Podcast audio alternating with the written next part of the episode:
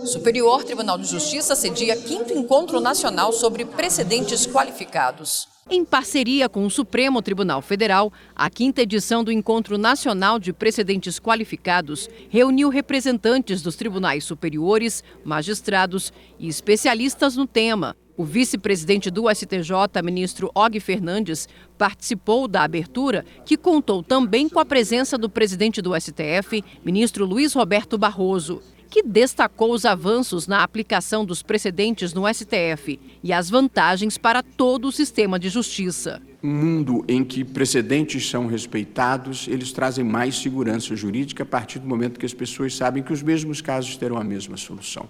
Com o tema Diálogos para a Consolidação do Sistema de Precedentes, o encontro tem como objetivo aprofundar o estudo teórico e prático dos precedentes qualificados.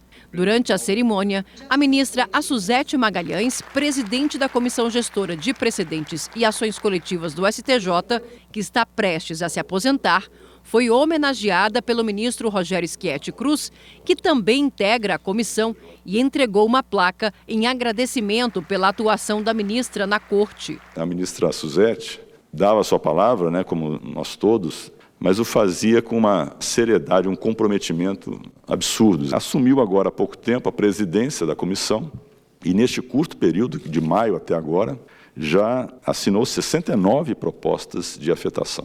Vejam o empenho dela. E, como relator, afetou 27 temas repetitivos. A ministra Suzete Magalhães agradeceu a homenagem e lembrou do trabalho realizado para consolidar os precedentes dentro do Tribunal da Cidadania. Dentro em breve, eu deixarei a magistratura, mas eu o farei com o sentimento do dever cumprido, porque tenho a certeza, eu empreendi o melhor dos meus esforços. E na comissão gestora de precedentes e de ações coletivas do Superior Tribunal de Justiça, empreendi esforços para construir um judiciário sempre melhor.